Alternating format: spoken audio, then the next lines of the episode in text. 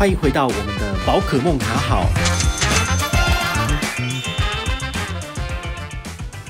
嗨，我是宝可梦，欢迎回到宝可梦卡好哦。那最近呢，吼，接近四月初了嘛，那大家都知道说，其实四月跟五月是呃大家 最不想面对的，就是缴税季哈。那四月份首先登场的是牌照税，如果你有车子的部分，基本上都要缴。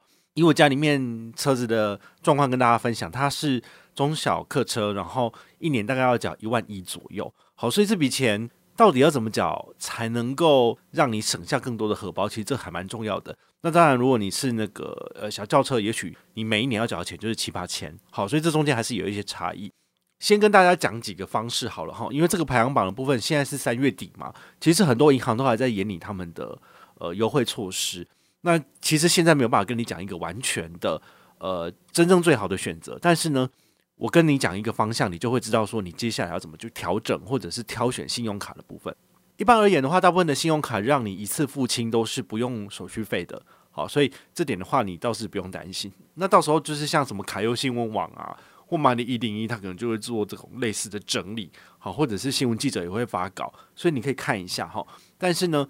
基本上这么多年来，我的观察就是说，一次付清的，透过信用卡一次付清，基本上都不用付手续费哦，所以你不需要就是会被政府多收二十块的费用，这倒是不用担心。那有一些银行为了要增进让大家使用他们信用卡的粘着度，它可能会有一些，比如说呃满三千就是分三期零利率，然后降低你的这个。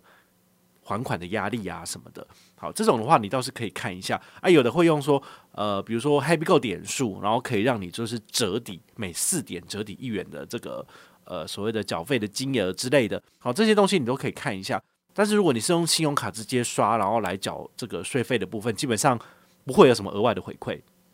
啊，有一些卡片是比较特别的，是它有把这个所谓的缴税费的回馈把它纳入在里面。举例来讲，比如说中信有一张商旅钛金卡，它可能缴税的部分就有百分之零点二的回馈。好，那这个部分的话是还可以最高分期到十二期零利率，这是它卡片本身就内建的回馈。好，所以你可以考虑使用。但是呢，你可以算一下嘛，如果你缴一万块钱的话，百分之零点二不过才拿二十块回来，其实就有点太低了。好，所以这种的话呢。除非你是非常非常非常大额，比如说你家有十几台车要缴，那这样缴下去，也许你可以拿到的回馈率才会比较多一点点。但是呢，除了这种所谓的正常正规的缴款之外，还有几种方式是你可以参考的。比如说，你可以透过这个行动支付来缴税费，那你就可以拿到比较高的回馈。举一个我之前一直很常分享的信用卡，就是呃街口支付里面可以缴牌照税。好或者是某些呃所谓的台北市的税的部分，好，所以它其实才是真正的天龙支付吧，因为几乎都是只有台北市人能够享有的优惠，都是在接口上面，因为它的很多的通路其实都没有谈到超过台北市，比如说新北的这个涉及在新北的车子，为什么就不能够用接口来缴牌照税呢？我也无解，因为他们没有谈进去啊。所以呢，如果你是台北市人，然后呢你的车子也是涉及在台北市的，那么你可以使用接口支付来做缴费。那这样子讲的话呢，绑上去的信用卡有高回馈，你就可以拿到了。举例来讲，我们的 HSBC 的汇赚卡是不是有最高六趴回馈？好，就是在接口跟 Line Pay 上面有三趴，然后呢，兑换刷卡金的时候呢，可以使用这个所谓的翻倍的技巧，然后让三趴变六趴。这个就是我个人非常非常推荐的啊。不过我家的车是涉及在彰化，所以没有办法拿到这个优惠，很可惜。所以呢，我就必须要想办法用其他的方式来这个解任务啊。那如果你是设计台北市的这个车子的朋友呢，好，你们用接口除了用汇众卡，还有什么卡片可以参考呢？其实还有一张，就是我们之前也是讲到快烂掉的凯基银行的摩拜卡，好，它在那个行动支付有八趴的回馈，那每一季呢上限是四千块，所以你可以拿这张卡片来缴你的牌照税，好，台北市的朋友，那你的金额如果四千多，那也许。你可以考虑用这张卡片，因为这样你可以拿到最大化就是八趴的回馈。那除此之外呢，呃，其他的朋友你就要再去使用其他的方式来做这个缴费，比如说悠游付，悠游付其实最近也是很夯哦，它举办非常多傻币的活动。那它甚至悠游付可以拿来缴牌照税，不过它也不是每一个县市都可以缴。比如说脏话好像有诶、所以我就可以考虑用悠游付，然后来做缴税的动作。那它可以赚多少？好像是五趴了吧？好，所以其实最近的话，你可以注意一下，就是呃各个新闻媒体他们会开始跟大家披露或者是分享说，呃各家银行的一些所谓的缴税费的优惠。好，所以最近的话，应该大家会比较 focus 在这一块，因为最近真的是 开始荷包要紧缩了哈。那你不想要让我们的钱被政府给就是直接拿走，那当然会想要多赚一点，就是靠这几个方式。